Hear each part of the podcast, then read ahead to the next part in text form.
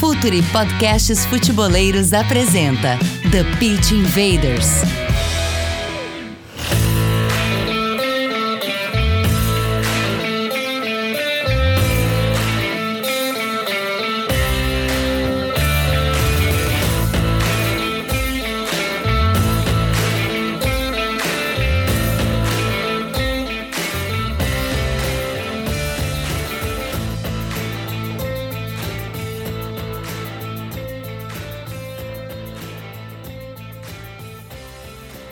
Futeboleiros! Olá, futeboleiras! Futre apresenta The Pitch Invaders, episódio 242.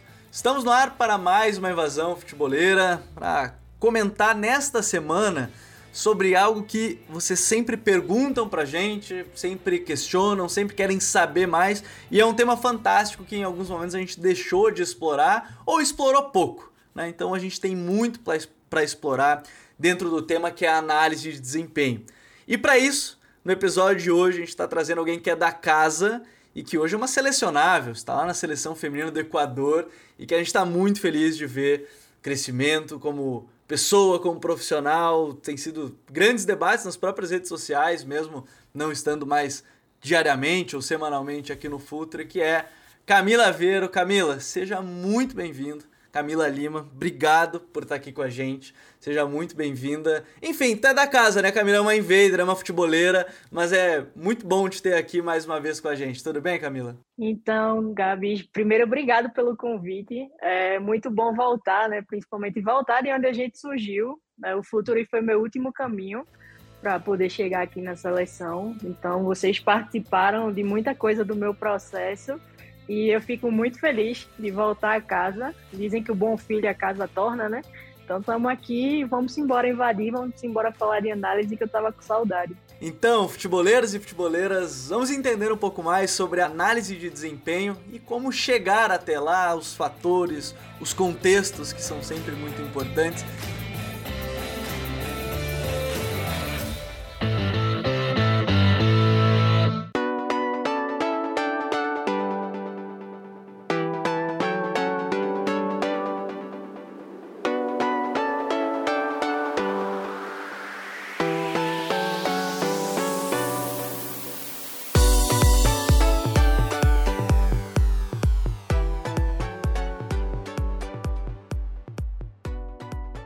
acho que a gente não pode é, começar esse episódio sem a pergunta inicial de sempre. O Eduardo não está aqui hoje, Camila, mas eu fico como substituto para fazer essa pergunta, que é esse contexto, porque você bem comentou, né, que o Futre foi sua última casa, o último passo antes de chegar, né, à seleção. E, e eu acho que é legal entender como é que surgiu, se sempre foi algo na sua mente de querer trabalhar com análise de desempenho, de trabalhar com o futebol, de trabalhar no futebol nessa área.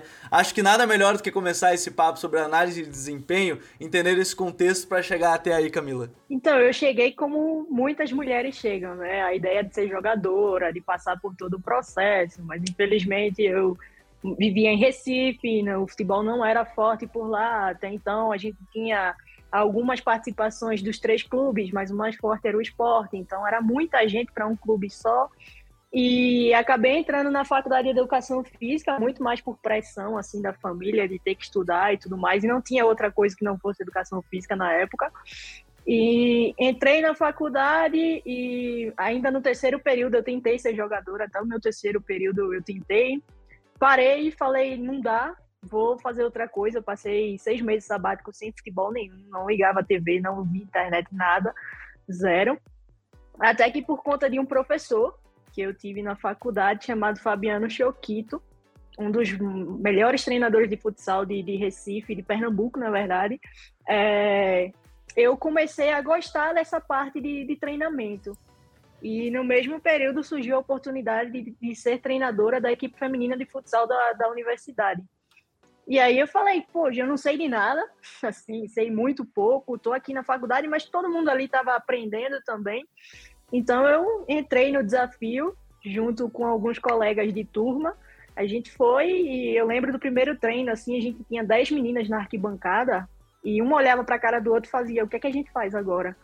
Então foi exatamente assim nesse momento de descoberta que eu fui entrando no futebol de outra maneira, fui de novo pegando gosto, e aí a universidade que eu estudei foi a Universidade de Pernambuco, e lá tem muitas referências que a gente escuta hoje na internet, Júlio Garganta, Jael Teodo, Isabel Mesquita, então essa escola portuguesa foi crescendo junto comigo. E aí, por querer trabalhar com futebol, por estar gostando de ser treinadora e por viver no Nordeste, eu tive a ideia de que a gente sempre fala, a internet é uma ferramenta incrível para a gente fazer o que quiser fazer. Então, por que não aproveitar e começar a mostrar conhecimento por aí para que o mundo pudesse me ver, né? A ideia era basicamente essa.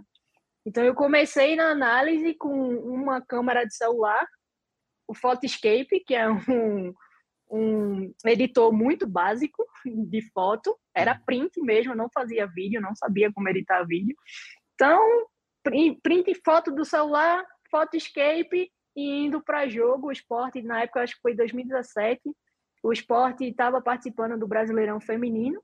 E eu fui, e quando eu me senti confiante para fazer a análise, foi sobre o modelo de jogo do esporte, então encarando um jogo, mas falando propriamente dito de padrões, e foi assim que eu publiquei no Twitter, a primeira, e com muita ajuda do Eduardo Secone, que até então era analista do Grêmio. Então, eu uhum. falei com ele no privado, fiquei de mandar análise e falei assim: não, não vou mandar só para ele. Eu vou dar a cara a bater e vou publicar na internet. E foi assim que a gente começou. E eu acho que isso é muito legal, Camila, de falar, porque assim, às vezes as pessoas têm até um pouco de receio de publicar as análises. Eu sempre comento isso quando eu pergunto, eu falo assim, não precisa ter medo. É, acho que dá para publicar, acho que isso é muito importante. Mesmo que a gente fale assim de redes sociais, tem cada vez é, é ódio deste lado para cá, é só o pessoal querendo diminuir a, a, as pessoas, mas eu acho que sempre tem muita gente que está interessada nesse tema. E, e quando você fala da questão Nordeste, é, eu acho que tem muitos fatores que a gente pode ainda colocar nesse contexto para entender algo, né? Você é uma mulher, você é tá no, estava no Nordeste na época, a gente sabe que há esse preconceito ainda maior. Já vamos começar por essa parte, até acho que é, tem esse fator ainda, e, e, mesmo assim você conseguiu, né? Você chegou, você foi até lá. E eu queria que você contasse um pouco mais a experiência, porque eu acho que também teve muito disso, né? Você sentiu em algum momento, ah, por ser mulher, por ser alguém do Nordeste, a gente sabe, a xenofobia, enfim, tudo, todos os tipos de preconceito possíveis acontecem também, né? No futebol, que é o meio mais machista, talvez, do mundo, uh, e quando a gente fala dos esportes, não só o futebol, mas outros também. Como é que foi isso para você? Nesse sentido também para entrar nesse mundo da análise, que eu acho que ainda tem também muito preconceito nesse sentido? Bom, eu sempre falo que a minha casca ela foi preparada em casa, porque até então a minha avó tinha os pensamentos de que bola era para menino, de que eu deveria brincar de boneca, que estava errado eu querer ficar sujo o dia inteiro na rua chutando uma bola de um lado para o outro. Então isso meio que foi preparando, porque parte da minha família, ela não entendia, assim, como é que uma mulher vai gostar de futebol enquanto todas as outras, todas as minhas primas brincavam de boneca, já tinham seus relacionamentos com os meninos, e eu andava com um monte de menino, mas só para jogar bola, soltar peão, empinar pipa, enfim, fazer coisas que até então eram coisas de menino.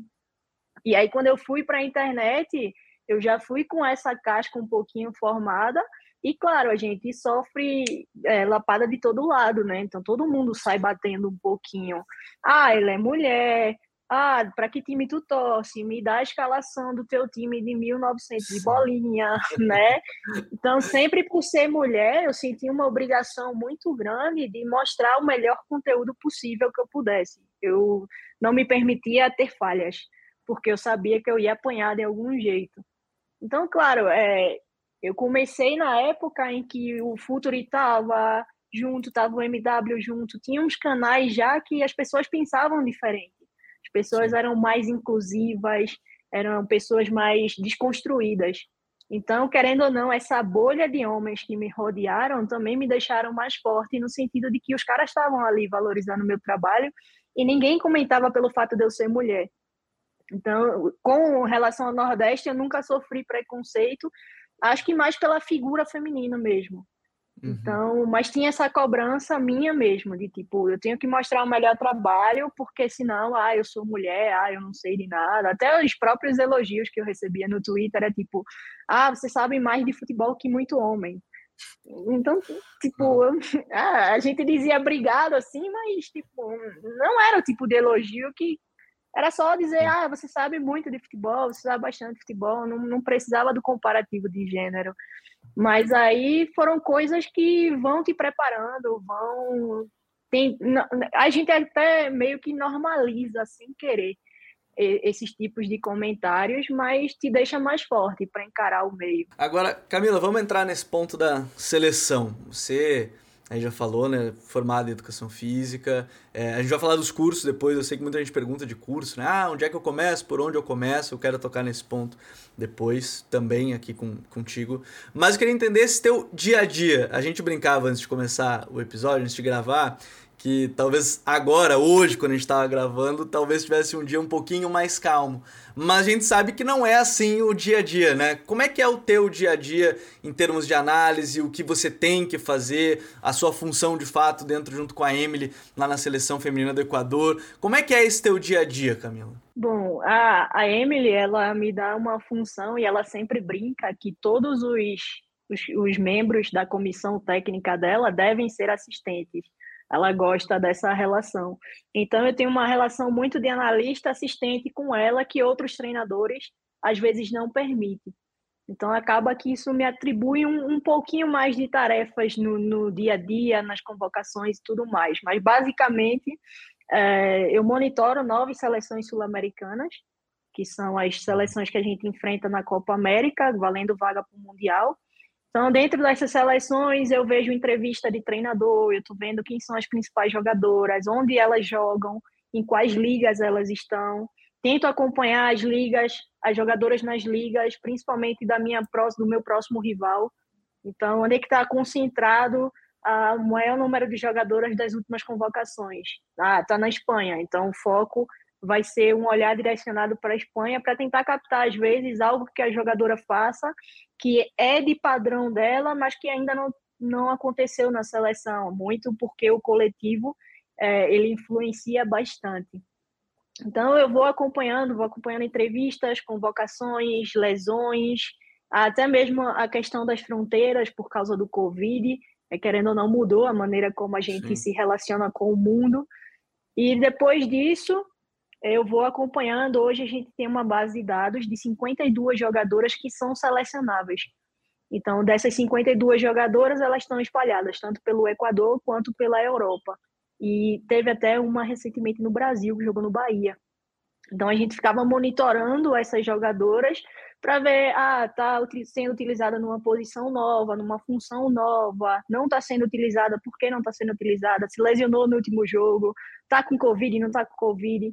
Então, um número máximo de informações até para a gente tentar potencializar o que elas estão fazendo de bem nos clubes e aquilo que a gente quer como comportamento na seleção também, e entender alguns vícios.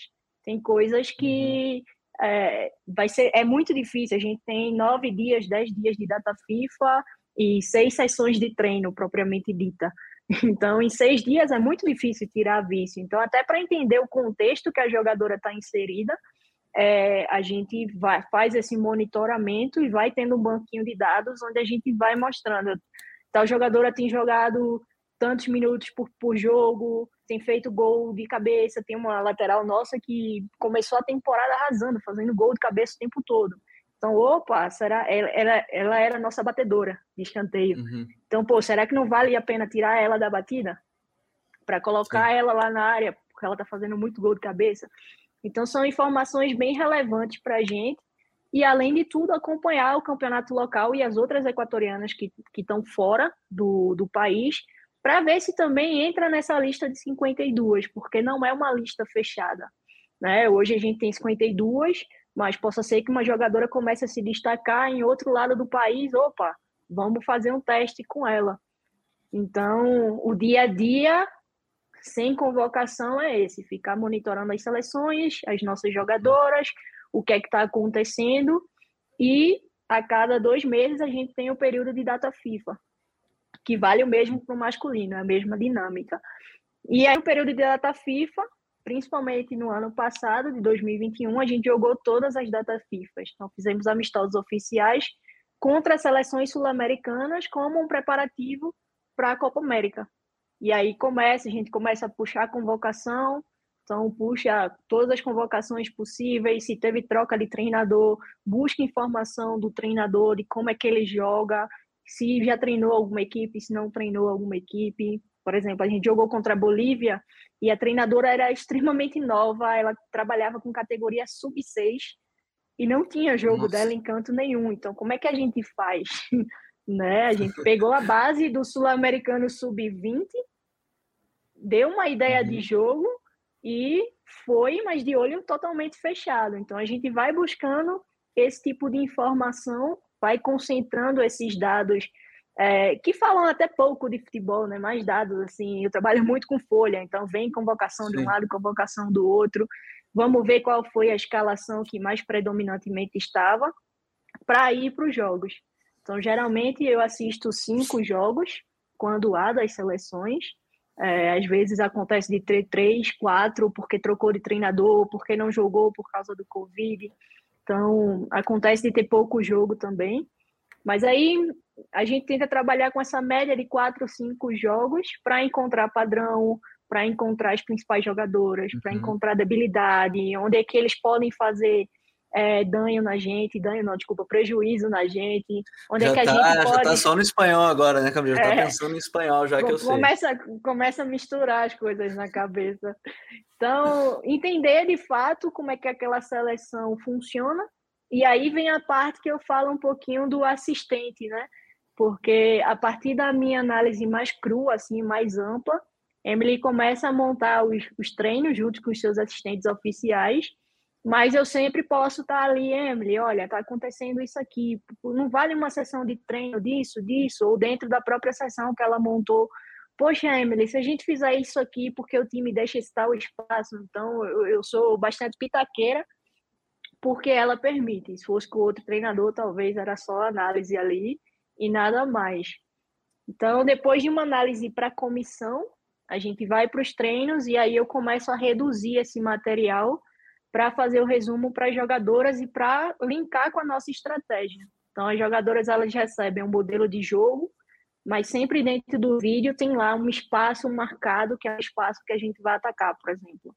E, uhum. e eu lembro de uma análise que deu muito certo, que foi uma análise contra o Peru, que uma das laterais tinha um perfilamento corporal totalmente voltado para o campo e esquecia das costas. Então a gente falou que podia rolar um lançamento para essa zona porque ela não ia chegar. E aí sai uma situação de gol nossa exatamente nessa zona, onde a zagueira faz um lançamento e a nossa extrema chegou com velocidade e a lateral não, não alcançava mais. Então, sempre mesclar esses materiais e aí na convocação, que é o próximo passo, é fazer análise de treino, então entender como é que a gente está jogando, os objetivos do treino, do dia a dia, entender dentro da estratégia o que está dando certo, o que precisa ser ajustado, continuar acompanhando, monitorando o rival. Então, se o rival já veio, se o rival está treinando, começou a treinar antes, por exemplo, o Uruguai começou a treinar já enquanto nenhuma seleção está treinando. Então, são informações importantes até de ritmo de jogo, ritmo de treino, quanto tempo essas meninas estão juntas. Então, tudo isso eu vou monitorando também dentro do nosso período de data FIFA treino e aí depois é o pré-jogo e o jogo e depois o pós-jogo. Então no pré-jogo eu vejo muito a escalação, vou dizendo para a Emily as características das jogadoras, quem pode, quem é principal ali, quando aquele, sei lá, aquele trio joga junto acontece isso. Então, pré-jogo a gente vai muito em cima da escalação, eu subo para o meu posto e lá de cima a gente se comunica via raidinho então, os dois assistentes ficam com o rádio, eu fico com o outro, e a gente vai se comunicando de, olha, está acontecendo isso, olha, a gente tem espaço aqui. Então, passando informações que são pequenas e que tentam fazer a diferença no jogo, porque não dá para ficar narrando o tempo todo. Então, eu tento uhum. passar aquilo que é importante para que ela consiga ajustar lá embaixo. E eu não tenho hoje a facilidade de descer. porque nos dois estádios que a gente joga aqui, que é o estádio da LDU e do Independente, é, eu fico extremamente muito longe. Então eu não consigo uhum. descer. Uma vez eu tentei descer, mas imagina você descer e subir a quase 3 metros de altitude. Então eu subi, eu, eu juro, eu tive a sensação de eu vou morrer por 45 minutos, ninguém vai lembrar de mim. E quando, quando vierem me buscar, já era, já parti por outro plano. Então hoje eu não consigo descer, mas depois aí é o pós-jogo. O Emily gosta de fazer no mesmo dia. Então, pós-jogo, a gente discute aquilo que deu certo, aquilo que a gente precisa ajustar, muito já pensando no próximo jogo e para tentar tirar o máximo das meninas e tentar sair com uma vitória. Agora, Camila, acho que tem muita coisa para a gente comentar em meio a isso, para ir por partes assim.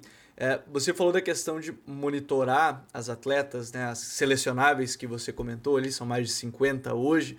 Dentro disso, no seu dia a dia mesmo, é, por exemplo, como é que você faz para analisar? Ah, hoje eu vou analisar só as goleiras, hoje eu vou analisar as zagueiras, hoje eu vou analisar as laterais. Como é que é isso dentro da carga do, do, do, dia? Porque a gente sabe, né? Chega um momento que você já viu tantos jogos que a tua cabeça já está explodindo de coisa. Né? Como é que é essa questão de dividir os horários ou sei lá, posições, ou enfim, como é que você faz a divisão para acompanhar esses atletas, sem contar tudo que você falou, né? De informações de dia a dia, de notícia, que é quase que clipagem de jornalismo mesmo, de pegar o que, está acontecendo, essas coisas assim, Camila.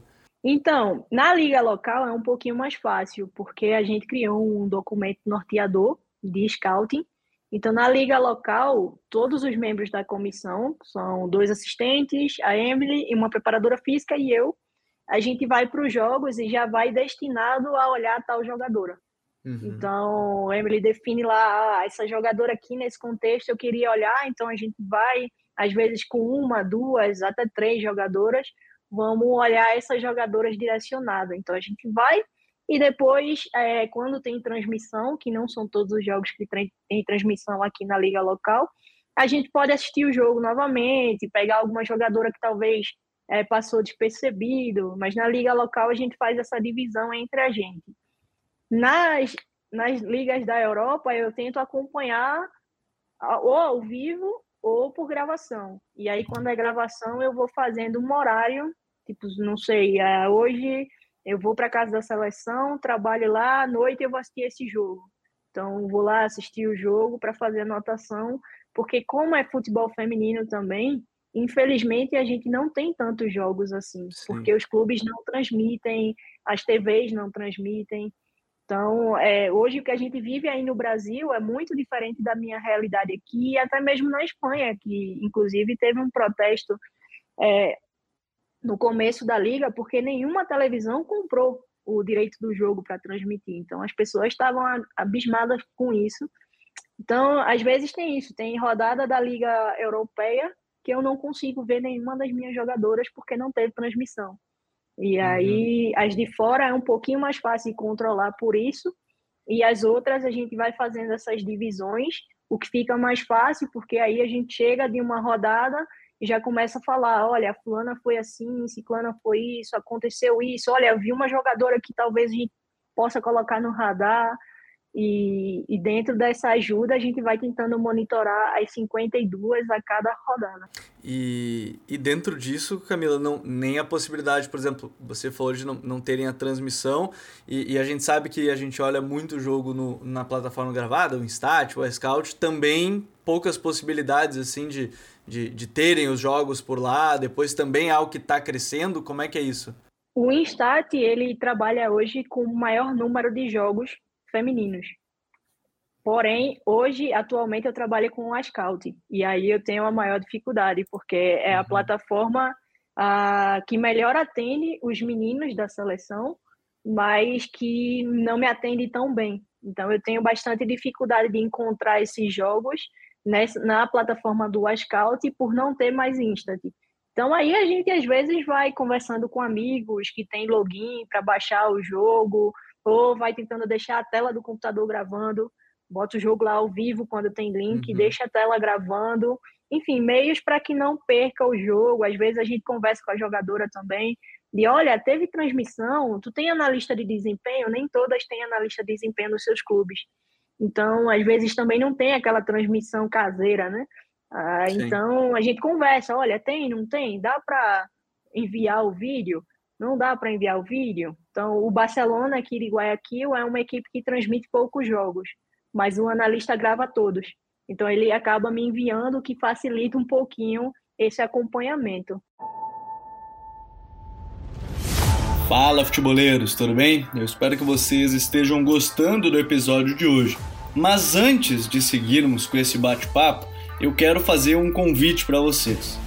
Se você quiser receber conteúdo exclusivo no site, ter acesso às matérias fechadas, vai lá na aba Club e faça parte do Futuri Club por apenas 12 reais mensais ou até mesmo em planos semestrais com desconto ou até mesmo anuais. Você ainda vai ter direito a desconto nos cursos do Futuri. Então, fique ligado.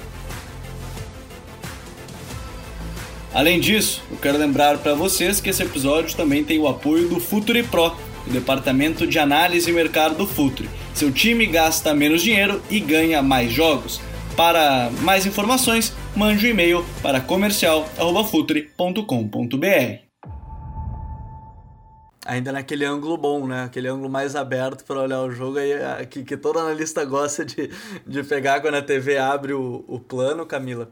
Mas é, é muito interessante também entender isso, porque é, é bem verdade, a gente fala dos jogos ao vivo e, e, e, é o comum é quando a gente fala dessa questão dos jogos gravados e a realidade do futebol masculino, mas não é exatamente essa realidade, por exemplo, como a Camila tá falando, e às vezes de ligas menores também, né? A gente pode ver, as ligas menores nem sempre tem essa questão da, das transmissões, de ver os jogos, os jogos depois, mas aí você falou de, de outras questões bem legais, que você falou do, do relatório, que vocês têm já um padrão já nesse sentido. Como é que vocês chegaram a, a esse denominador? Demorou quanto tempo para criarem esse plano de, ó, a gente vai observar isso? Sempre como é que foi esse, esse processo? Porque a partir do momento que você tem um, um, diretório assim, imagino que ajude muito nessa, nesse fato, como você estava comentando sobre identificar atletas, perceber quais, ou olhar certa jogador, imagino que ter esse, esse diretório assim já, já ajude bastante, Camila. Sim, a gente começou aqui em 2020,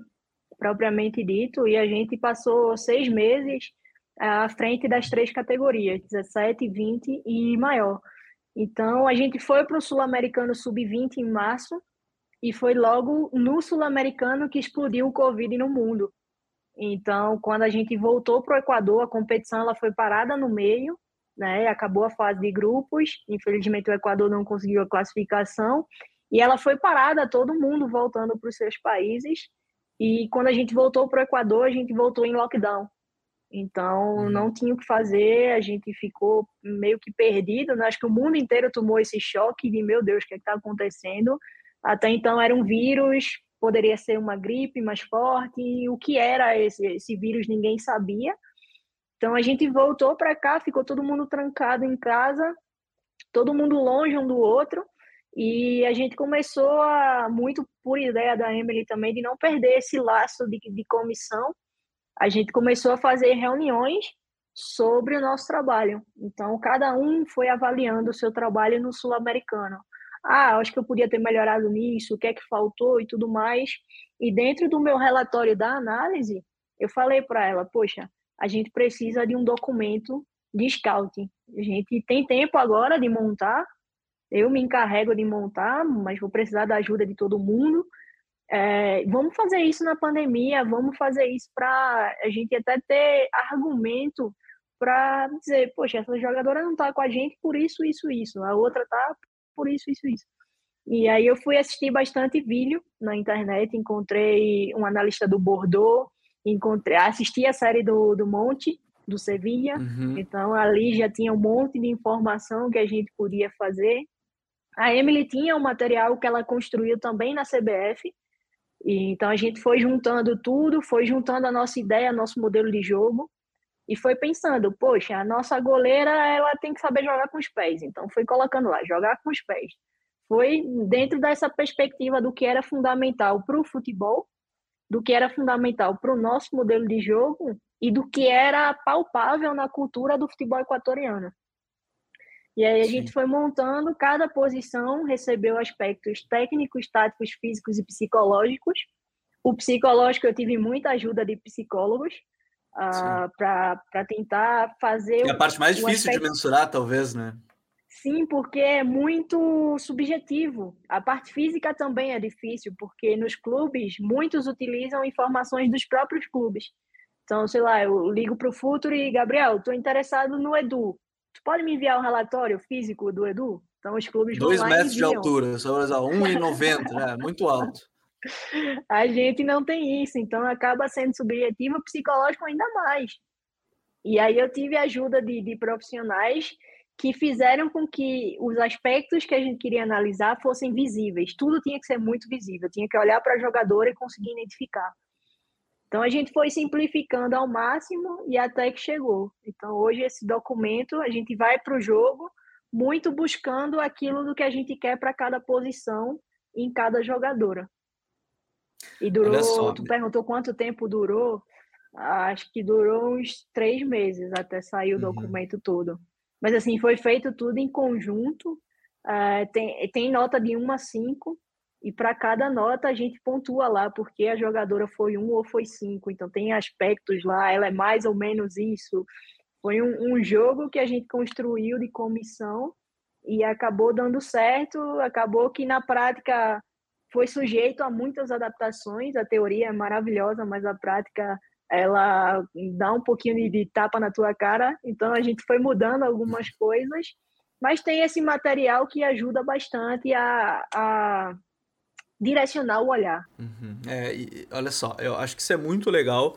É, e quem está ouvindo, eu tenho certeza que está muito interessado nesse tema. E, e, e, a gente começou falando um pouco mais sobre como a Camila chegou até a, a, a seleção feminina do Equador. A gente falou sobre, e, e, ela comentou sobre a formação dela dentro da, da Universidade de Pernambuco, como educadora física, né? Mas existe aí um miolo nisso tudo, né, Camila? Porque, e é talvez a pergunta que mais fazem, não sei se para ti, mas imagino que sim também, que é a questão da formação, porque é, acho que chegou um boom na questão do analista de desempenho e que talvez hoje esteja acontecendo até na questão do analista de mercado, pelo menos olhando a ótica aqui do Brasil, que é em um certo momento você tinha necessidade de educação física, depois não necessariamente ter, mas aí você tem outras áreas que você acaba desenvolvendo. E aí eu queria saber de você, além do, da, da formação né, como educadora física, né, na educação física, o que mais que você buscou dentro disso de conhecimento, de curso, para chegar em tudo que a gente está comentando hoje? Não foi, ah, Camila se formou em educação física, parou. Não, a gente está sempre estudando. Né? Então, onde é o que, que você buscou, é, como é que você buscou, não é simples achar, é mais difícil, tem sempre aquele pé atrás. É, como é que foi essa busca pelo conhecimento para achar cursos que pudessem lhe auxiliar na questão de análise de desempenho, Camila? Essa, essa é uma pergunta que me fazem bastante. Você falou da formação acadêmica e todo mundo pergunta: é preciso ter? Preciso não é. Mas a minha formação em educação física, ela me faz entender outros componentes que são ali essências do futebol, por exemplo, o corpo humano, a fisiologia, o funcionamento do corpo humano em exercício, a, a, as próprias características das modalidades. Então, na educação física, a gente passa por um monte de modalidade, de habilidades motoras, desse desenvolvimento, quando é que se desenvolve o, o meio motor, o meio cognitivo. Então, tudo isso vai te enchendo de coisas, de, de conhecimento e te ajudam bastante no futebol a entender por que uma menina de 17 anos é, não tem não tem ainda condições de jogar numa equipe maior, numa, numa seleção principal, por exemplo. Né? Entender por quê. Então, a, a, educação física ela te dá vários desses caminhos e facilita teu processo. Mas, assim, quando eu terminei a faculdade, eu já fui buscando alguns cursos e eu achei na Universidade do Futebol uma linguagem muito próxima da que eu tinha academicamente. Então, era uma uhum. linguagem acadêmica, mas uma linguagem é, didática, para que todo mundo pudesse entender. Então, talvez aí fosse um bom caminho de, ah, tô começando, não entendo muito, Então, eu vou ter um embasamento, vou começar a ter referências acadêmicas e de uma maneira bem didática. E tem, tem cursos lá que você pode ir escolhendo. Por exemplo, ah, eu quero entender sobre tática. Pum, vou lá entender sobre tática. Depois, modelo de jogo. Então, você vai construindo o seu, o seu conhecimento passinho a passinho. Quando eu comecei na internet, começou a, a surgir boas referências, que eram pessoas que analisavam em seus blogs. E que eram de um conteúdo muito bom, porque a partir do momento que você adquire conhecimento, você adquire critério crítico, né? Então você já começa a diferenciar, poxa, isso aqui talvez não seja tão interessante. E eu tive a sorte de começar a, a estudar pelo Léo Miranda, do GE, pelo Renato Rodrigues, da ESPN, então, surgiu o Futuri com muito conteúdo, tinha muitos analistas publicando conteúdo, e, e esse boom foi crescendo cada vez mais, e eu fui fechando essas referências. Então, tinha muita gente do Twitter que eu seguia e que eu fui tirando pedacinho pedacinho para criar a minha analista, né? O meu perfil de analista. Então tinha coisas do Léo que eu gostava, tinha coisas do Renato que eu gostava, eu fui puxando para criar aquilo que, que eu gosto, a minha visão de análise. Né? A gente estava até debatendo antes de começar o uhum. programa sobre os desenhos, né? Na, na, na, análise. Tem gente que gosta de muito desenho, tem gente que não gosta de muito desenho. Então, é, é o seu perfil de analista que vai te fazendo isso. E aí eu fui procurando cursos que fossem referenciados por alguém. Então, fiz cursos da Universidade do Futebol, eu procurava muito artigo por ser do meio acadêmico, já facilitar, já estar tá mais acostumada Sim. com isso. Eu fui fazendo cursos do Futuri, fiz os dois que são do Eduardo Zacconi com vocês. Também uhum. fiz o de Big Data. Então, cursos dessa galera da internet que tinha bom conhecimento, que tinha gente honesta, que tinha gente que fazia as coisas de qualidade. O Instagram deu um boom muito grande também. Começou a ter muitas páginas para falar de tática. E aí eu fui juntando essas referências e fui fazendo cursos, mas depois de um certo tempo no Brasil, eu senti a necessidade de sair, de fazer cursos de fora que me trouxessem outra perspectiva. E aí eu encontrei a MBP School e encontrei a Barça Academy como duas uhum. ferramentas de um conteúdo muito bom, infelizmente caro, né? principalmente se a gente converte de euro para real, Sim. mas que com conteúdos que mudam a tua perspectiva um pouquinho. Ela transcende teu olhar para coisas que talvez aí no Brasil ainda não existam discussões. Então é uma das coisas que eu indico também, procurar em diversas escolas o que é que está acontecendo, porque só a escola do Brasil às vezes vai não vai te direcionar, ampliar o teu olhar para outras coisas que outras escolas dão prioridade, por exemplo.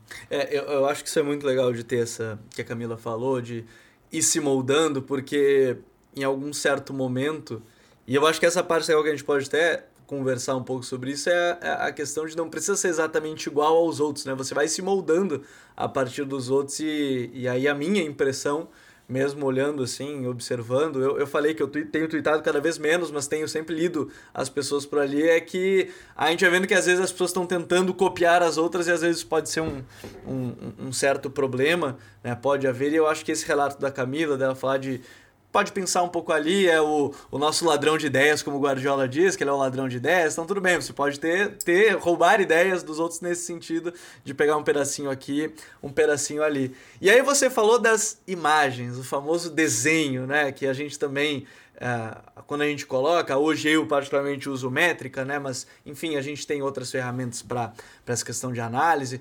Como é que foi isso também, Camila? Porque no início você falou, ah, eu entrei no mundo, eu tinha ali uma câmera, era Photoscan, né, se não me engano o nome, Photoscape, e hoje não, hoje a gente sabe que há uma, eu imagino que seja diferente.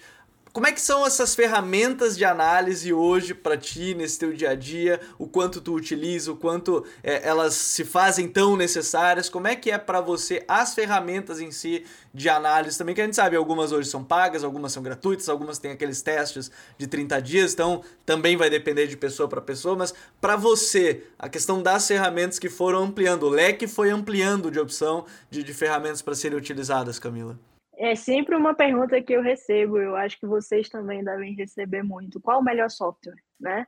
Então, primeiro, a gente tem um vídeo software... no canal que eu divulguei, eu falei de uns 4, 5 na época. Eles, é. Tá, mas e, e, o outro? E esse? E, e, sim, tem vários que existem, né, Camila? O melhor software que tem é o teu cérebro. Esse tem que estar tá funcionando 100%, pelo menos próximo disso. Dizem que a gente só consegue utilizar 10%, né? Então, nessa faixa aí, porque o principal é conhecer futebol. Então, tem muita gente que entra no universo da análise hoje muito focado em tecnologia, muito focado em tem que entender de computador, tem que entender do software, mas a, a priori da análise de desempenho é entender de futebol, é o primeiro passo. Estudar o jogo, porque como diria o professor Vitor Frade, pai da periodização tática, a gente sabe muito pouco sobre o jogo que jogamos a vida toda. Então, eu continuo aqui, faz, cumpri dois anos como analista na seleção, mas estou sempre estudando e estou sempre descobrindo coisas novas. Então, é, o software, o melhor a ser utilizado é aquele que vai te dar o resultado que tu quer, vai cumprir o teu objetivo. Então, quando eu comecei, eu queria mostrar triangulações, por exemplo. Ah, o esporte fazia muita triangulação pela, pelas beiradas. Então, eu ia lá no Photoscape, fazia uma marquinha amarelinha embaixo do pé da menina, fazia um triângulo em cada uma, tá lá, a triangulação que eu queria mostrar. Hoje isso pode ser feito no métrica até com movimento, né? Uhum, Mas sim. era a ferramenta que eu tinha e eu não deixei de passar o conteúdo ah, por falta de um software específico de análise. O Photoscape eu usava na época do Fotolog, então imagina, olha o tempo aí atrás. né? Mas supria a minha necessidade. Então vai muito de adaptação. É, a gente sabe que tem um Longomet que tem uma versão que é sempre disponibilizada, né, para todo mundo aí. Mas eu nunca me adaptei ao Longomet. Eu também sempre não, tomei muito Tentei usar e tomei porrada. Então, eu também, eu não me adaptei, não tem jeito. Eu tive mil aulas com mil pessoas que utilizavam a ferramenta, não consigo. Então, é uma ferramenta incrível, gratuita, mas que eu não consigo. Então, hoje eu tenho a, a facilidade de usar aqui na seleção o Sport Code, que me permite taguear o jogo. Então, eu tenho uma linha de botões que eu vou criando para taguear o jogo, né, para deixar facilitar os cortes. E ele tem também uma ferramenta bem básica de desenho.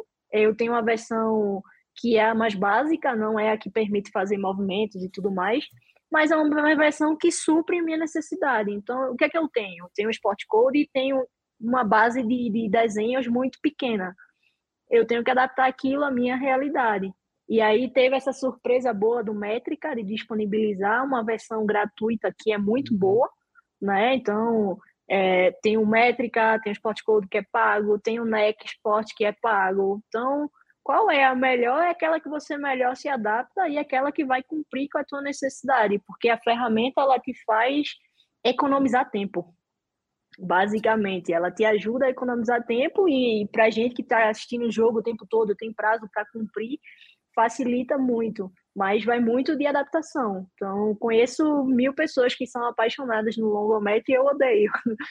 Então, conheço pessoas que não gostam do esporte code, que gostam do esporte code. Vai muito disso que tu comentava no início da tua fala, né? De, de criar o teu perfil como analista. Eu acho que isso é, é isso é bom também, né? A gente entender que é, varia muito de, de pessoa para pessoa. Encontrei alguém que, por exemplo, sempre que eu perguntasse, tá, eu vou usar qual, me falar, ah, longomete, longomete, mas eu não me adaptei. É bem isso que a Camila falou. Eu não me adaptei. A Camila agora falou, também trouxe o relato dela, que ela acabou não, não se adaptando, mas a gente vê em, em aulas de outros cursos também, as pessoas indicam o, o Longomet, mas como ela trouxe outros exemplos aí, o Métrica. Vou deixar aqui, inclusive, no, no YouTube, tá na vou deixar na descrição, que a gente tem uma indicação de 4, 5 é, softwares e, e no, nos podcasts aí também deixo na, na descrição do, do áudio para vocês, eu coloco ali para vocês saberem se vocês não pegaram a referência e tal, a gente coloca aqui. Agora, Camila, tem outras coisas também que é legal da gente, da gente comentar é, e que a gente falou por enquanto de, da análise, a gente falou do seu dia a dia, a gente falou desses, desses softwares. E aí eu queria saber também, você falou que tem o, o pouquinho a mais da questão de auxiliar, quase junto com a, com a Emily, desse, do jogo em si. Porque a função do analista no jogo, você falava de descer as escadas, vai chegar, às vezes já tá no final do. até no final do intervalo, né? Se você pensar em descer, chegou lá. E aí você comentou da questão de comunicação a todo instante. como é esse, esse limite do o que você passa para treinadora, o que você não passa, o que você vê que é o ideal, o que não é, que você acha que aquilo ali tem que mudar ou não?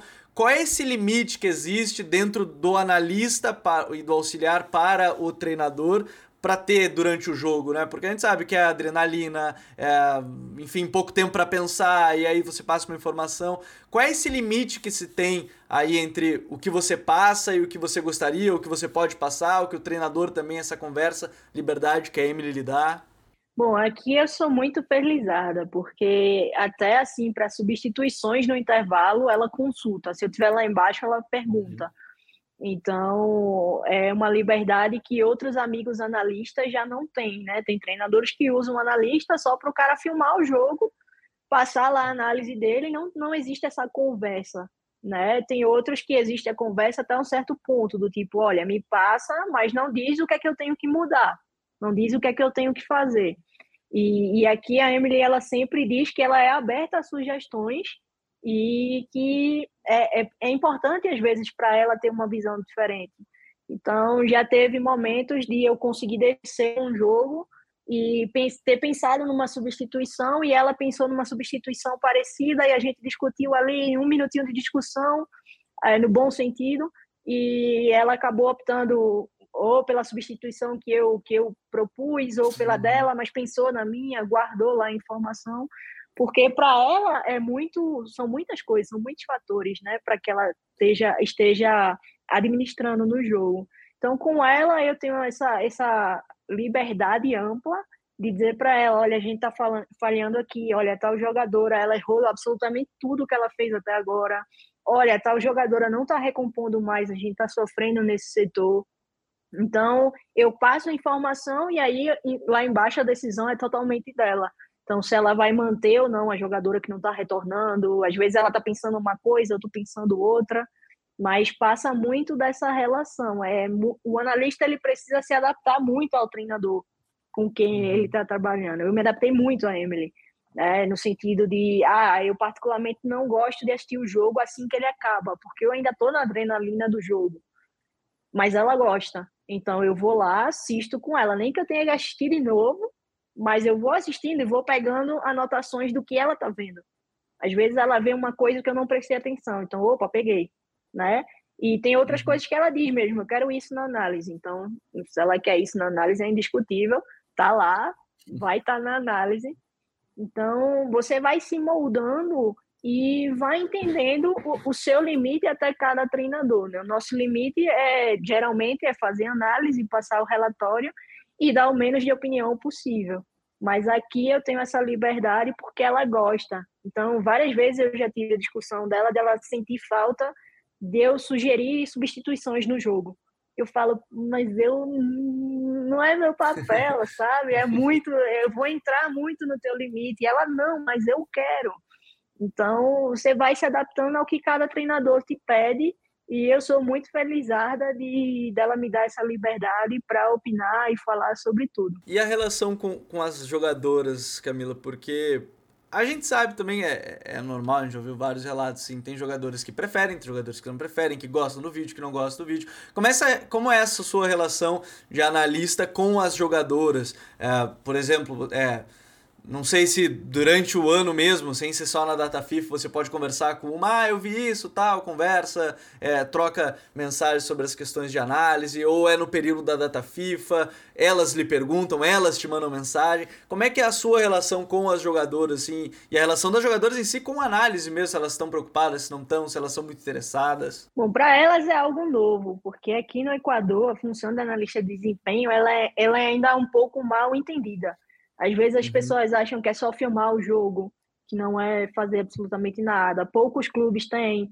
As próprias meninas que jogam na Europa em ligas menores também não têm. Então elas não tinham contato com isso e eu fui tentando criar algum perfil que falasse, bom, isso aqui tá bom para elas. Então eu passava a, as informações, eu já passei vários relatórios e fui moldando esses relatórios para ver se eu puxava mais meninas para o meu lado. Então, hoje eu sei, eu mando o vídeo na, na plataforma que a gente tem E eu, ve, eu sei quem viu, quem não viu. Às vezes eu estou passando no corredor, a menina está com o celular, está vendo o vídeo. Ou então elas estão na físio, elas tiram print da tela no, no iPad, no, no, no, computador, o que seja, e me perguntam, eu não entendi isso aqui, me diz o que é que eu tenho que fazer aqui. Então, uhum. hoje eu já sei quem vê e quem não vê, é muito nítido assim. Mas a gente vai criando estratégia, eu sou responsável pelas bolas paradas também. Eu espelho o uhum. adversário lá embaixo no treino, nas, nas bolas paradas. Então, sempre na bola parada, eu mando o vídeo no dia. Então, sei lá, a gente tem treino pela manhã, no outro dia à noite vai o vídeo da bola parada. E antes de eu espelhar o adversário propriamente dito, eu pergunto: e aí, o que é que a gente vai fazer? Porque quem vai estar no campo são vocês, não sou eu, né? E isso vai forçando, pelo menos, a olharem o básico do vídeo, a me dizer uma informação. Então a gente vai captando quem percebe, quem não percebe o vídeo, quem gosta, quem não gosta. Hoje eu tenho uma procura sempre das mesmas meninas para mim falar de análise. Uhum. A gente, eu já perdi a hora da janta numa convocação porque eu fiquei com duas atletas o tempo todo. A gente pode fazer isso, a gente pode fazer isso. Então é, tem sido um relacionamento muito positivo. E quando eu vejo alguma coisa no clube, eu também pergunto então, por exemplo, tinha uma lateral nossa que ela nunca ia fazer a abordagem, ela sempre ia fazer a cobertura, mesmo com a bola no setor dela. E aí eu falei, poxa, eu vou perguntar se era a indicação do treinador ou se é a leitura de jogo dela, porque a gente vai querer uhum. fazer um comportamento diferente.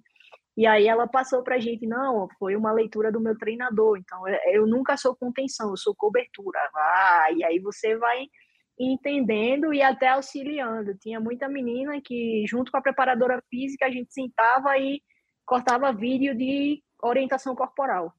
Cara, olha como tá a tua orientação corporal, é o que tu traz para a seleção. Então vamos tentar melhorar isso dentro e tal. De pouquinho em pouquinho, porque também não dá para encher a jogadora de informação, Sim. ela já tem informação do clube, e aí vem para a seleção. Então a gente sempre tenta casar, e no treino eu também comento bastante olha, isso aqui aconteceu em tal jogo, tu está fazendo isso no teu clube, aqui a gente quer diferente. Então, vai muito dessa relação e eu notei que é importante que elas saibam que a gente está olhando, né? Para não fazer até Sim. a questão de gato e tudo mais, mas hoje elas entendem que a gente acompanha, que a gente está aí fiel a fiel, sem precisar estar tá mostrando na internet, que a gente está acompanhando elas e tem, a gente tem criado uma relação muito boa e que seja assim até o final do meu contrato por aqui. Ah, com certeza. E Camila, é, a gente poderia ficar conversando aqui horas e horas, mas eu, eu separei alguns outros, outros detalhes também, porque você também já foi a produtora de conteúdo. Além de análise de você produzia conteúdo de análise.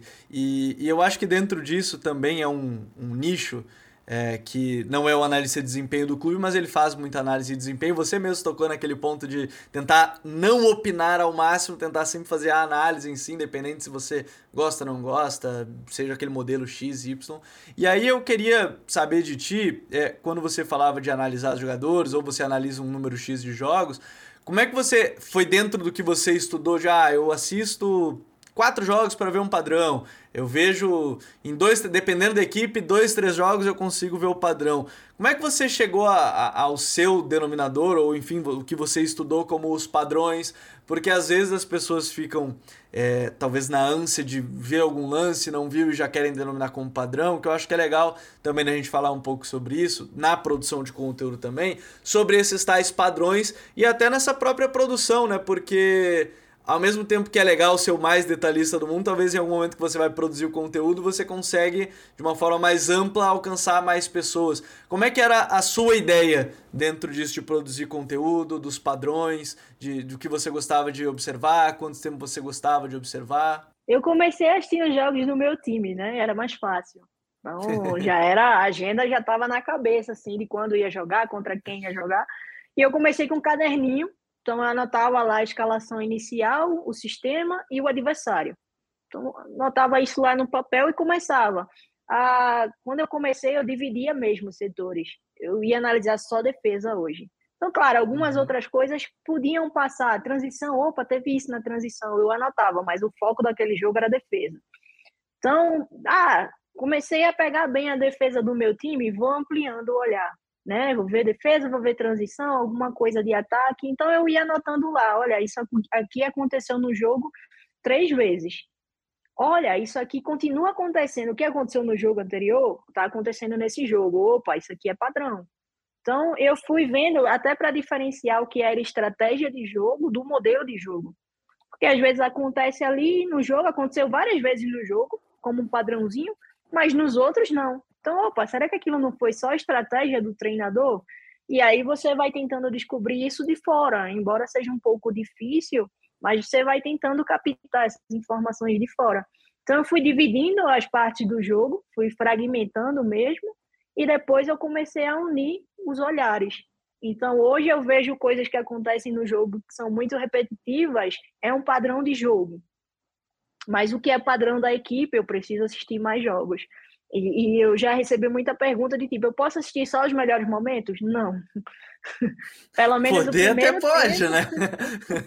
é, mas não vai analisar, né? Então, pelo menos o primeiro tempo completo ali é onde está o X da questão, né? O segundo tempo já vai muito de leitura de jogo, do que está acontecendo. Eu assisto 90 minutos e para mim é super importante. Então, eu até fiz uma análise da seleção brasileira, acho que no jogo contra o Peru, que um, um gol do Brasil ele sai de um tiro de meta do Peru. Mas era o mesmo padrãozinho. A linha estava alta, montada a linha de quatro, e os três do, do tripé de Tite que brigavam pela bola.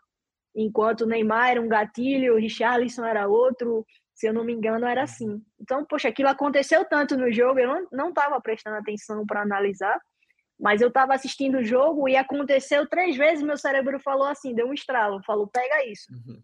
E aí no outro dia eu baixei o jogo e realmente fui lá e constatei, até fiz uma análise e publiquei no Twitter, porque foi um padrão importante. E aí foi um padrão de jogo, e agora foi comparar nos próximos jogos. É um padrão do Tite, é um padrão do modelo de jogo da seleção, ou aconteceu só para aquele jogo específico? Então você vai treinando o seu olho e não é vergonha ter dificuldade, sabe? Não é vergonha, você não vai conseguir analisar tudo na primeira vez, é impossível a partir daquilo que tu vai buscando e é complicado analisar o time que você torce, porque por muitas vezes eu, o analista ia embora e o torcedor começava a ficar na, na frente da TV também, tem essa relação, né? E é importante comentar que análise ela é diferente de opinião. Então, é, eu posso não gostar de times transitórios, mas na minha análise eu tenho que mostrar como é que o time faz a transição. Se eu gosto ou não, problema é meu. Como eu vou analisar e como eu vou entregar isso para o treinador é como realmente é. Eu acho que isso é muito bom também de, de comentar, que é a nossa opinião não não entrar no meio da, da análise, pode ser que você faça a análise e depois você colar, ah, eu acho que poderia melhorar isso, e aí você mostrar os pontos, né, mas é, sair dando a, a opinião em si, eu acho que foi legal da Camila ter, ter tocado nesse ponto. Mas eu vou deixar pra gente conversar mais pra frente, mais assuntos ainda, porque acho que tem muita coisa pra gente comentar na análise de desempenho. Hoje a gente comentou sobre esse dia a dia da Camila, sobre onde ela, é, o que ela buscou de informação, de formação, esse trabalho da analista de desempenho com uma seleção, com as jogadoras, com a treinadora, e porque agora é hora das nossas dicas futeboleiras.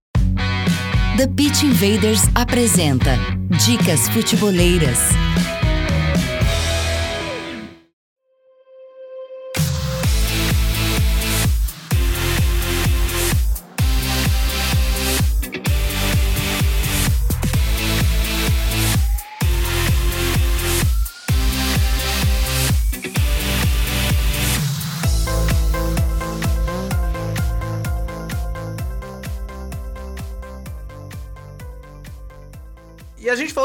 Coisa hoje aqui, Camila, que as dicas foram surgindo, né? Em meio ao episódio mesmo, é, as pessoas podem ir anotando que teve bastante coisa. Mas a minha dica, ela vai para a série do Simeone, é, Vivir Partido a Partido, que é muito boa.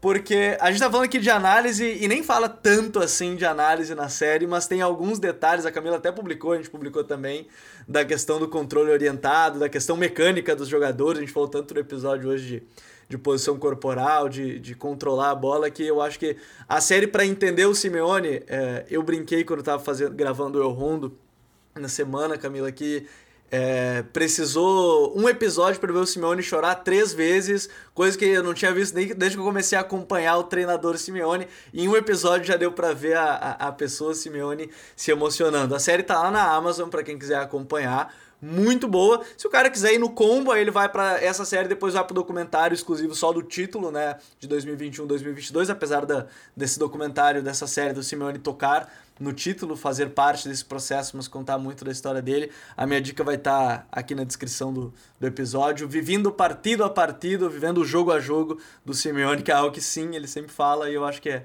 que é bem legal, porque tem entrevista com o Messi, com o Cristiano, com o Pepe, né, com, enfim, todos os caras que enfrentaram ou foram jogados. E tem pessoas que nem se davam tão bem, né? Fiquei sabendo do Verón, não sabia que ele não se davam tão bem.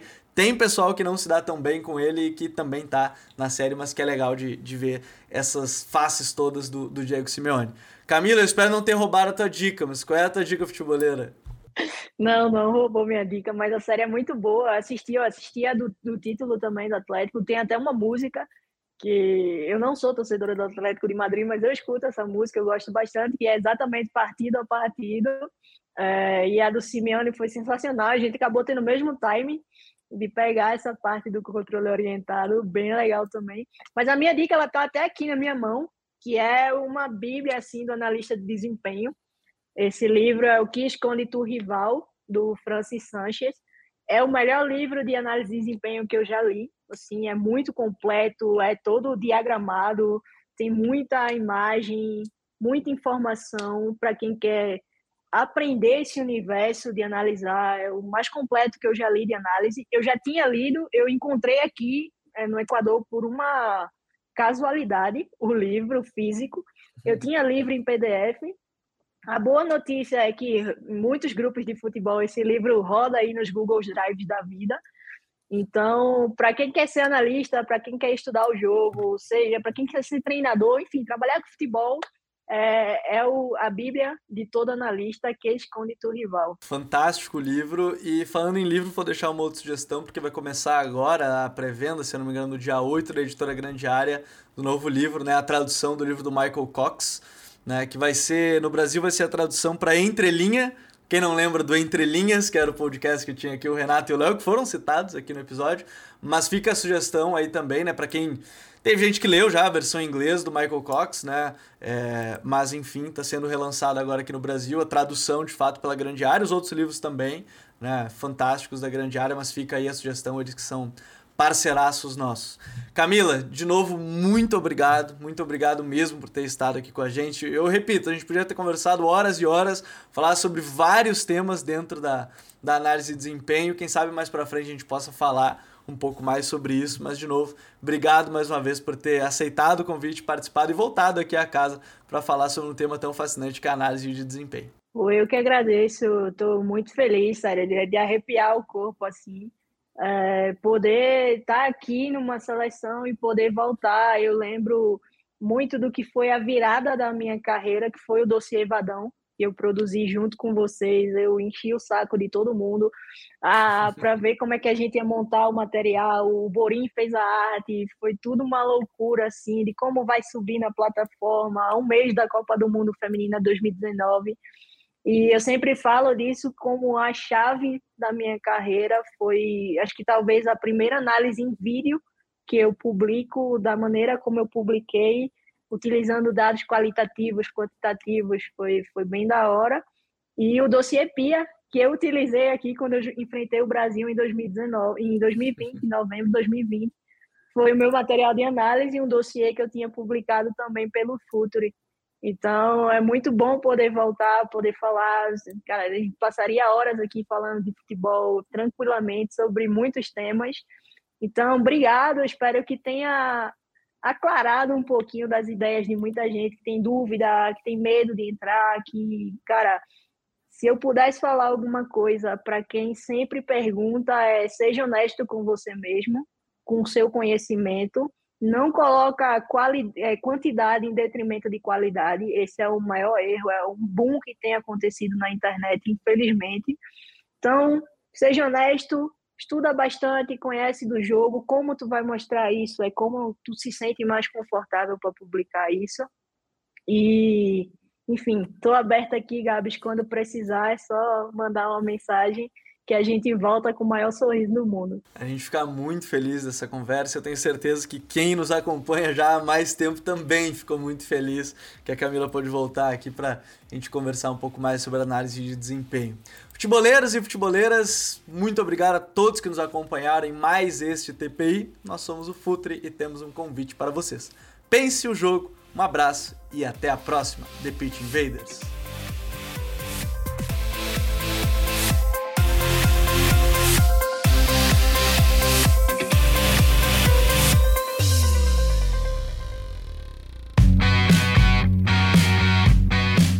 Futuri apresentou The Pitch Invaders.